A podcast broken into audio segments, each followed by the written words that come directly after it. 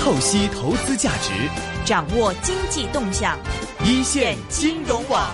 那微微很高兴啊，见到这个老朋友。不过这个老朋友呢，这个经常不在香港， 而且在我的 Facebook 很早就预告他这个礼拜会出现。那么他是应该我是有幸的在香港第一个。呃，传媒人在他呃四月到现在刚刚回港嘅時候，第一個訪問他嘅。早晨啊，Peter。哦早晨，早晨，你邵好。師傅，我係咪第一個訪問你？係啊，係啊，你有咁多節目，我你你你是剛下完飛機收到我的 app，然後我就話咁你聽日你話哦，咁我聽日放假嘅過嚟咯咁係樣。啊，啱啱好啊，因為我時差非常之早起身，好正常嘅人，我諗早過你七點幾就醒啦。哎呀，蘇師傅，你都係十一點嚟，你話哎呀，我聽日冇時差，我有緊時差，咁十一點可以，我心諗咁即係平時係一兩點鐘平時先約起到碼兩點，因你 為平時約約訪問一定係三點後嘅，系啊，呢、個我知嘅。OK，啊、去咗四月到現在，四月十八去到五月十三，一個月，誒差唔多一個月啦。去哪裡啦？喺賣賣尾上船，跟住經過中美洲、哥倫比亞、Key West 啊、開曼群島啊、巴拿馬啊，跟住再去呢個危地馬拉、哥哥斯達黎加，再去呢個聖地亞哥，再去到三藩市落船。除了你在講美國那幾個城市之外，我全都沒去過，值哦不值得去？值不值得去？這些南呃是南美、中美中美中美，去到中美我咁樣就值得去。咩嘅？啊，因為你去晒所有地 方，如果唔係，千祈唔好去，唔係講粗口啊會。點解啊？誒、呃都幾悶㗎，因為中美洲幾個國家雖然叫做唔同名啦，係咪？咁你睇佢周圍幾個屋啊，各樣嘢啊，或者個 culture，咁當然政府唔同啦，係咪？咁其實都唔係爭好遠嘅個文化。啊、你就說總之全部都係屋，嗰啲窗全部有個鐵籠嘅，啊，即係你的意思就是很窮是嗎？誒好危險，唔係窮。因為你睇嗰個地方治安好唔好咧，我哋睇啲屋嗰啲窗係咪有個鐵籠，你就知治安好唔好啦。行行，所以他們那巴西是嗎？巴西南美更嗯恐怖。係巴西我哋去嘅時候咧，我哋住呃誒誒 Co Copacabana 嚇個最好嘅酒店噶啦，啊但係我哋去後面嗰一條街要去買水買零食，都要除晒所有嘅嘢，除晒錶啊，但係淨係咁手揸少少散紙去買誒嘢嘅。你啊嗯揸多少少啦，一陣間見你俾唔到錢啦，督唔你。係你扮捅兩窮啲，刀佢。唔搶你啊嘛！我哋着 拖鞋短褲，好衰，仲衰過巴西人個樣。 OK，今天呢叫這個蘇師傅上來，蘇蘇師傅呢，咁啊，除咗講下旅遊之外呢，我覺得在 Facebook 呢，似乎大家。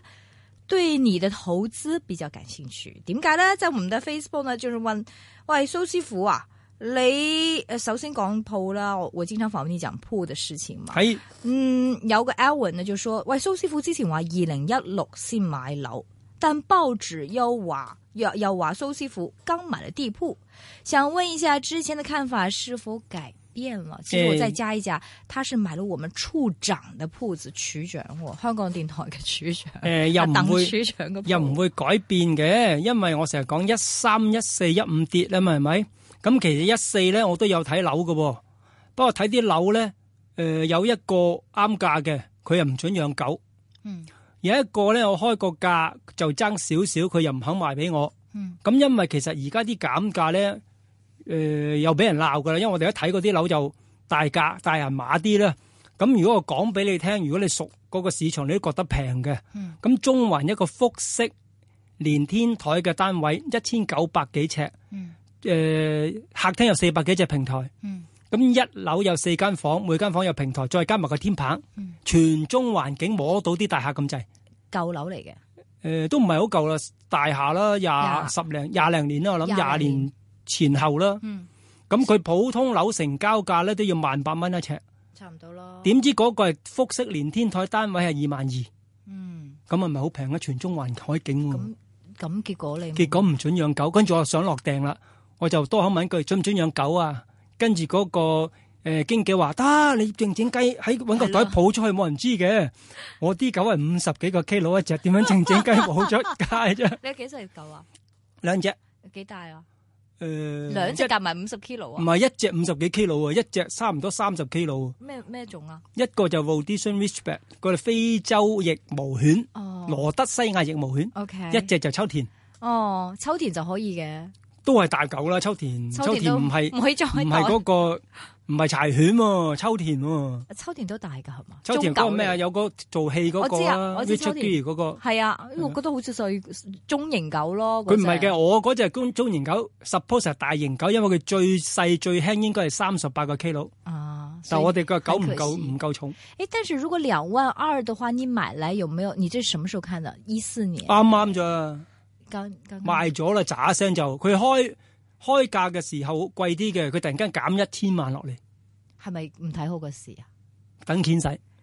但係如果睇到你想買嘅話，會唔會佢唔買呢我唔出面嘅，我都冇睇過樓，啊？咁邊個睇啊影相咯，啊哈啊哈，即係你你揾你女朋友睇係啊，跟住影啲相翻嚟咪得咯。 ，right？我連買鋪都唔使睇鋪噶啦，你買鋪你冇得睇嘅。买铺和买楼全部都是你，你絕對不會出唔係賣買鋪就直情冇得睇嘅，係因為買鋪一般睇側邊你就係有租客，係咯，就睇周圍環境同埋睇平面圖。嗯最緊要睇啱嘅尺數有冇是真嘅定假嘅。是係啊是，但是你這個買住宅的話，自己從來不出面的誒嗎啊住宅就唔我唔出面，就揾我愛人出面去睇咯，啊，然後你愛人說好就就好，買咯可以。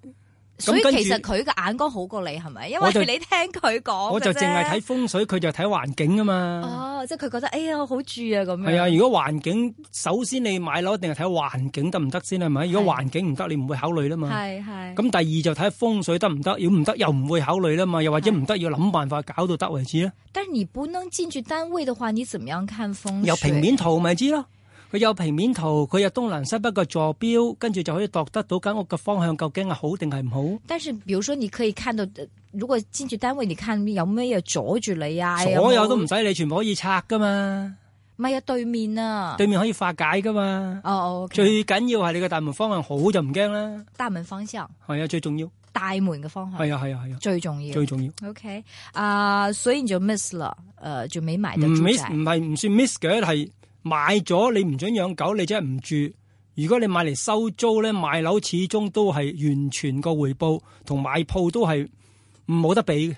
但嗯你說是二零一一六才開始買的話，為什麼二零一四就開始買？係一三一四一五跌啊嘛，係啊，咁而家咪一四咯。哦，如果佢唔跌，我就唔買咯；佢跌，我就買咯。但係我而家睇嘅單位，佢啲人減價都一減就好多百萬嘅啦。嗯嗯嗯嗯，那也就是說，你陸陸續續在現在到明年都會看，如果有便宜的你就會買，係啊，同埋我我有個問題啊嘛，我一定要買特色單位，當然，一係有平最好有平台。嗯。咁有平台嘅單位，如果到時你有錢嘅時候買，都未必有得放出嚟噶嘛。嗯所以咁啱我而家睇有啲人放出嚟嘅，咪先傾價咯。 ，OK，但是、呃其實如果比起高峰的話，跌很多嗎？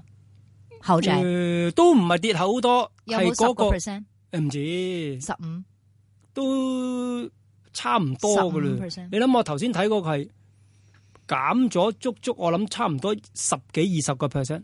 嗯，所以你自己覺得豪宅，我先講豪宅十五到二十 percent，從高峰到現在的話，已經有 support 高峰唔係計嗰個叫價喎，因為之前成咧，交價係嘛？之前啲人係計天價。係係唔係價嚟嘅，直情貪啊得意嘅啫。有傻佬買佢就過骨啦。係啊，咁我係計佢成交價到而家咁樣跌咗幾多？係成交價。OK，所以你剛才說那個十幾個 percent 是成交價到你 make offer 嘅係啊價錢，因為佢普通分層單位萬八蚊一尺係咪？係、咁你冇理由複式連天台，天台都要錢噶嘛，平台都要錢噶嘛。嗯。咁複式天台個天台同平台加埋都千幾尺，嗰個 private 嘅私人係嘅，唔啊係 share by，唔係㗎，直情自己獨立樓梯上天台嗯，個天台仲要除晒衫褲，冇人望到你，直望中環嘅。哇！咁嗰度唔止四，靚喎唔止四，唔止值四千蚊一尺啩？靚喎，係咪一個萬八，一個二千二萬二，係咪二萬二個底個萬八嗰個？嗨嗨，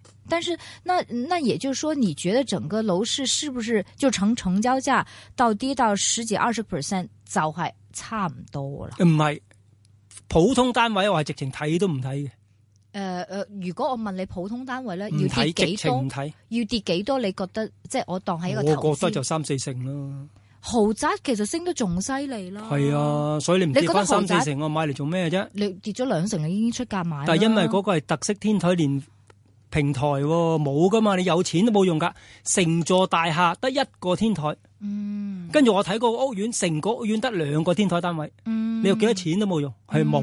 嗯嗯嗯嗯，也就是說，這個大大市真係調得差唔多咯，係唔嘛？係即先係開始，一開始啊，定要等一手樓減價，二手樓先跟住減。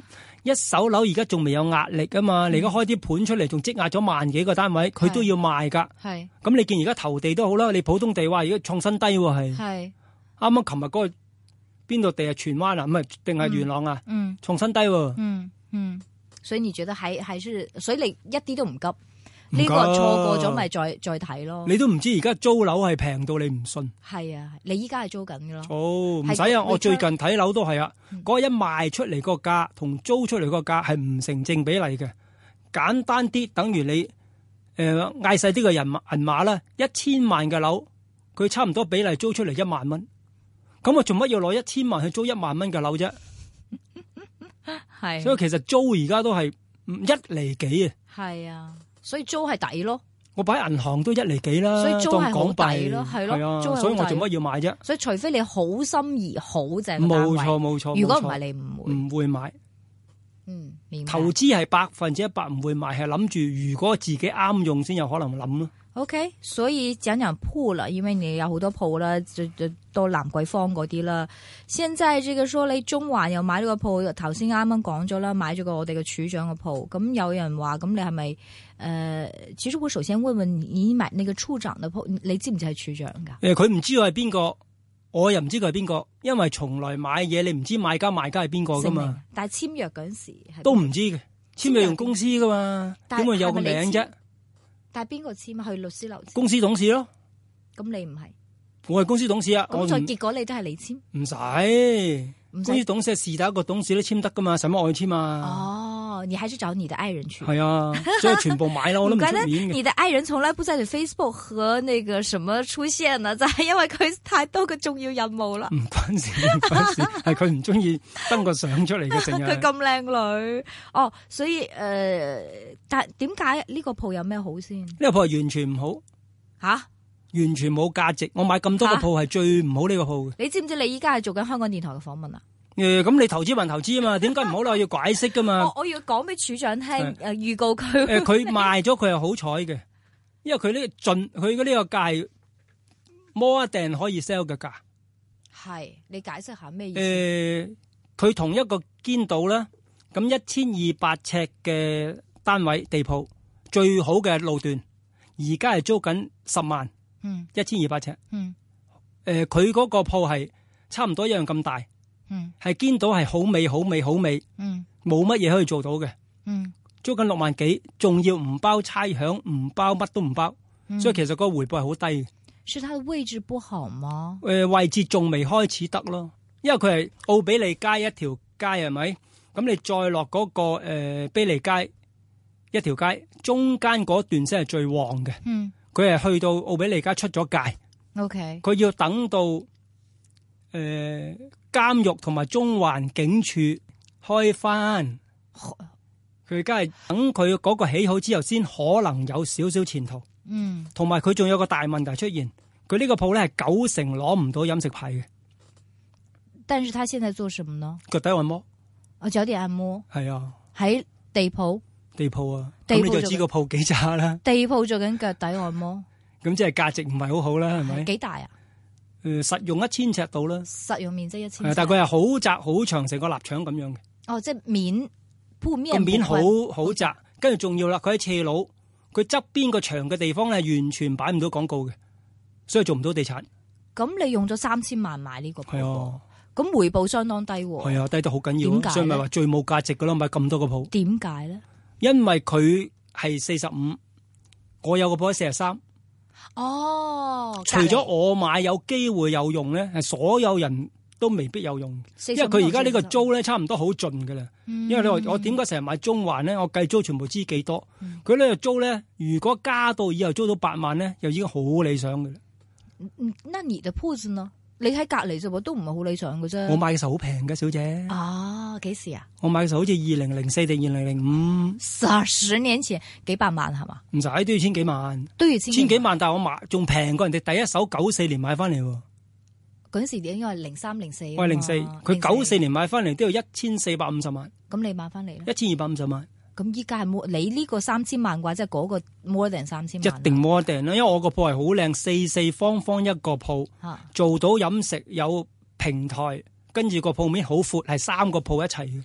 不懂為什麼你旁邊鋪你的可以做飲食，他這個在你旁邊不可以，因為我個鋪好闊噶嘛，闊就可以你做飲食，食你又要睇下嗰個客人距離嗰個門口要幾遠。嗯，咁如果你個鋪後面係好長、好長、好長嘅，咁前面好窄嘅，咁如果做咗飲食啦，你前面坐到幾多人啫？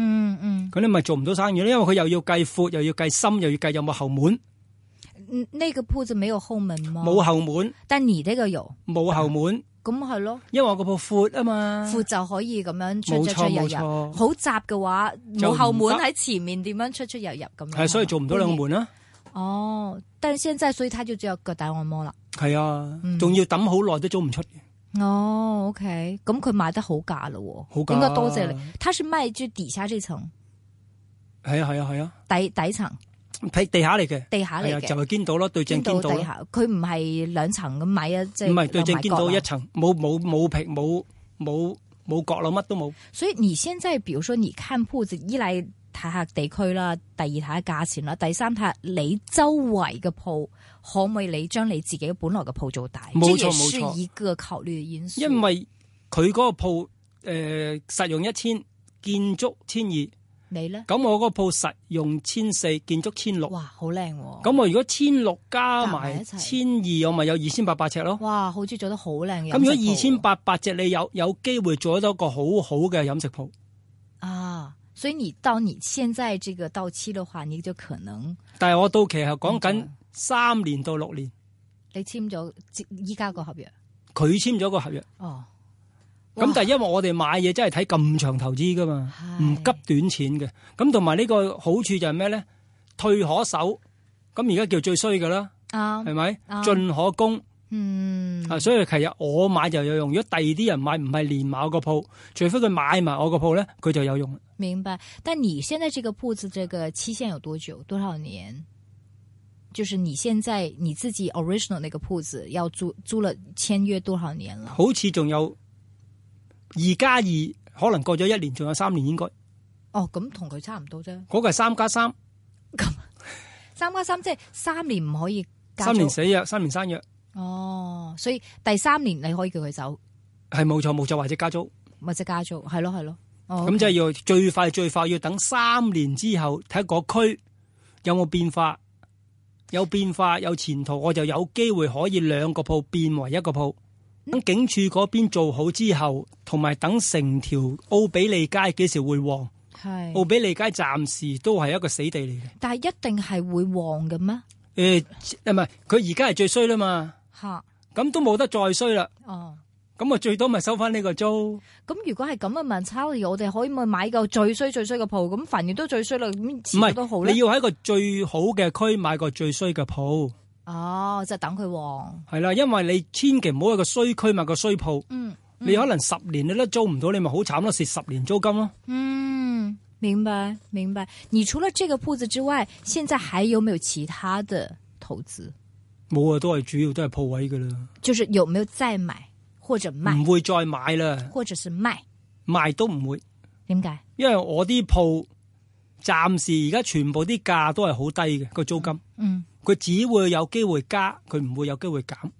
嗯，但現在這個鋪位的價錢在下哦，在下降哦，下跌哦，誒其實乜嘢都跌，係係咯，係啊，咁冇辦你法咯。你係你預咗噶咯嗬？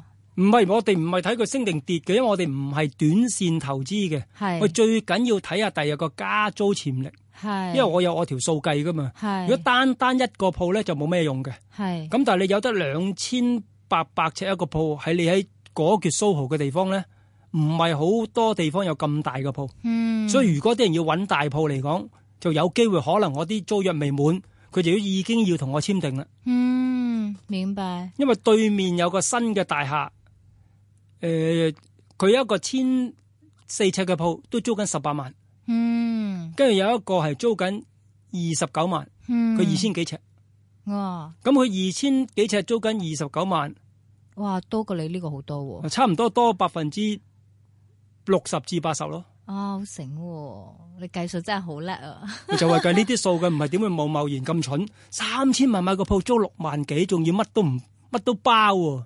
係你要俾，係啊，因為我哋通業主要常俾所有鋪應該係係乜咯，都租客唔理噶嘛，所有係去租客搞掂噶俾㗎嘛，嘛所以係第一次見呢啲咁嘅租約，啊。咁乜佢都包。咁咁咁咁嘅講法，個處長都算算英明喎， 佢買咗俾你， 即係賣俾第二個，佢都算幾 lucky，佢賣唔到出 O 去， K 咯，佢哦賣賣唔俾到出去喎，未必人哋未必啱用咯，除非人哋真係買埋我個鋪就啱用，係咯但我個鋪就賣呢個價你咧，又唔會賣可啦能個 double 啦，係啦，你唔會賣㗎唔啦會賣啊，係啊，我哋唔唔係好中意賣嘢嘅人，因為我記得我在一年多前，係兩年前訪問你時，一年多前訪問你嗰陣時，你都賣咗一兩個鋪，一個一呢一個鋪賣咗一個鋪一個樓一個寫字樓，係咯。你話即係價錢啱啦咁樣，我賣咗個鋪而家填翻呢個鋪咯，哦就係用呢個嚟填翻嗰個錢填落呢個錢咯，係是，所以你唔會係減持嘢嘅，只不過換唔會嘅，唔會換碼馬咁咯解啫，。我本來諗住換層樓嘅，所以 hold 住啲現金。係睇來睇去睇來都係暫時唔啱，就係無啦啦我隔離個鋪賣，係，咁我隔離個鋪賣，咁我計嗰條數，咪買咗先啦，係咪？嗯，黐埋有着數啊！明白。呃，講完了這個鋪子之後，你剛才也講到，你自序是看二零一五年、二二零一六年的樓才可以，是嗎？唔係意唔思係，係一三一一四三一四一五五跌，都係跌，一路嗱先因為一升啊嘛三我就講年尾跌啊嘛，咁係一四跌而家係人都知啦，係咪？係咁有啲人急嘅佢咪會而家買咯，係咁如果你真係唔急嘅，你咪一五一六買咯，係，同埋仲要啦，我而家叫人買新樓，唔好買二手樓。因為劈價。新樓有優惠，價錢又同二手樓睇齊，咁我做乜要買二手樓啫？依家都唔算好平咯，新樓係咪睇齊咯嗯。但係以前舊年前年嗰啲點解叫人千祈唔好買新樓咧？嗯佢日價三至四成喎，嗯而家嗰批人全部負資產，你知唔知啊？係係明白跟住而家賣出嚟咧，啱啱我誒落機嘅時候睇個報紙，有一個單位零八年買嘅二千六百二千四百幾萬，嗯，跟住賣咗一千六百幾萬。這個就是表示大家真係驚啊，係嘛？佢唔係驚啊，佢根點本解會咁樣？佢買嘅時候已經係唔啱價。哦等於我話我買個鋪唔啱價一樣08咯。年喎，零八係年啊個價已經跌咗咁多，佢根本開出嚟唔啱價，佢緊跌啦。你唔記得佢垃圾樓都賣兩萬幾蚊尺咩？係話新分鐘去到乜鬼嘢柴灣啊，係或者係咩上環西營盤啊，都係話啊賣兩萬幾蚊尺喎。係啊係啊，咁個價已經到頂啦嘛，係咁嗰度都兩萬幾，唔通你想佢三萬幾咩？係咁我頭先講中環嗰陣時，舊頭先睇個二手樓，人哋先賣兩萬二全海景咯喎。係中環兩萬二，複式天台連海景，咁我點解要買新樓啫？嗯所以而家新樓咪減價咯。嗯而家新樓輪到嗰啲複式天台嘅減價，知 唔知啊？係咪啊？個區唔啱我咋，哦咩佢有一大角個咀啊，唔係 唔係誒誒西環西環都唔啱你，堅尼地城都唔誒啱你，誒大學嗰區，都唔啱你，嗯，即係你中意住中環，啊如果如果買香港區唔係中環就山頂啦，嗯但係佢嗰個價就啱嘅，嗰、個價係兩個千幾尺嘅單位，兩個大平台加埋四千幾萬，咁即係二千七百尺單位再加好大個平台，四千幾萬嗯新樓，係啊全新樓。啊唔係複式嘅平台平台唔係平台複式，複式還複式，複式又貴啲應該。 ，OK，即係佢咩叫兩個，即係兩個加埋 combine 一個特色單位，冇錯，因為佢黐埋嘅，啊嗯後嗰個平台又幾黐錢啊？埋嘅。一一一一佢兩個尺 total 加埋唔使五千萬，即係二二萬蚊，唔使二萬蚊，唔使二二萬蚊千七百幾尺，哦。再加埋兩個大平台，哦，新樓添，新樓實唔實全用新，先？你講緊呢個係冇得實唔實用嘅，而呢個家係全部實用面積呢個㗎你嘛。講緊實用面積嚟而㗎家冇得講建啊嗰個築唔係面積㗎啦。建築二千七百就係實用面積啊，係啊，因為佢千三加千三啊嘛，兩個單位，佢千三加平台兩個單位可以黐埋，變成一個大單位。嗯，明白呢咁係咪啲就啊又係筍抵過二手樓啊？呢個就係筍筍盤啦，筍盤，所以你真係要好留意咯。哦但係佢如果你買誒、呃、幾百萬嘅樓咧，我都叫人買嘅喎，嚇因為你幾百萬嘅樓，佢可能公平過租嘅係喎，係豪宅先至唔抵啫喎，公平個租，但係呢個利率會升噶嘛，利率升至算啦，你要住噶嘛，你咪買層兩百萬、三百萬，但係快啲入市先咯。即係如果係好平嗰啲細單位就係公平個租，但係如果中型嘅嗯話，其實租都係好平嘅喎。中型都仲 OK，總之豪宅我而家，因為我成日睇緊捉我我好勤力噶睇樓，我睇到差唔多全部啲價喺晒我個腦噶啦，好係啊我知好好唔 make sense。我睇兩億嘅樓嗯租十八萬，邊度啊？半山。周圍都係，半山又係，你赤住一個大 house 又係有私家泳池嘅，哇，咁我做乜要買啫？係。租細都得啦，十幾萬。其實我覺得租金最抵嘅就係租係九龍站嗰啲真係好平喎，但係嗰個價錢唔又係嘅貴到度死。度都係嘅。你如果講豪宅就係佢個租金同嗰個樓價唔成正比唔成正比例，就直情睇緊似我哋早幾年台灣，台灣又係咁樣嘅。台灣台灣啲樓係好唔值錢，好唔值錢，一個好大嘅樓可能三萬五萬蚊台幣就租到噶啦，嗯嗯豪宅噶啦，嗯，但係個價錢咧，價貴咗錢貴過香港，嗯好唔啱㗎。係。哦，你啲台灣都睇埋，本來諗住係買啊，嘅本來諗住買個大單位，以前嗰時買嘅時候都 OK 嘅，係點知越睇越貴，越睇越貴，貴到直情係唔啱價，天價啦，直情係。係啊，OK。台灣係咪因為你女朋友喺嗰邊台灣人？都有關係嘅，因為我哋唔係我以前成日去台灣㗎，我一九九零年就去台灣睇風水算命㗎啦。係啊我台係灣嗰陣時都好出名㗎，而家唔去 啫。你大陸都出名㗎， 大陸冇你唔去就冇好少辦 法啦。係啊係啊哦，所以现在目前，嗯，在下一集，因为今天的这个时间差不多了，我想在下一集讲讲，其实你去了刚才就说从三藩市啊、迈阿密啊、San Diego 啊、墨西哥啊、哥伦比亞呢啲地方都去過，有冇一啲投資機會㗎？一定有嘅，已經有， 不過要好好計數，好叻咯。 OK，下一集我们再谈谈这个苏师傅到底去了这个这么多地方，去了两个月，有乜嘢投资机会，同埋点样睇股市啦？多谢。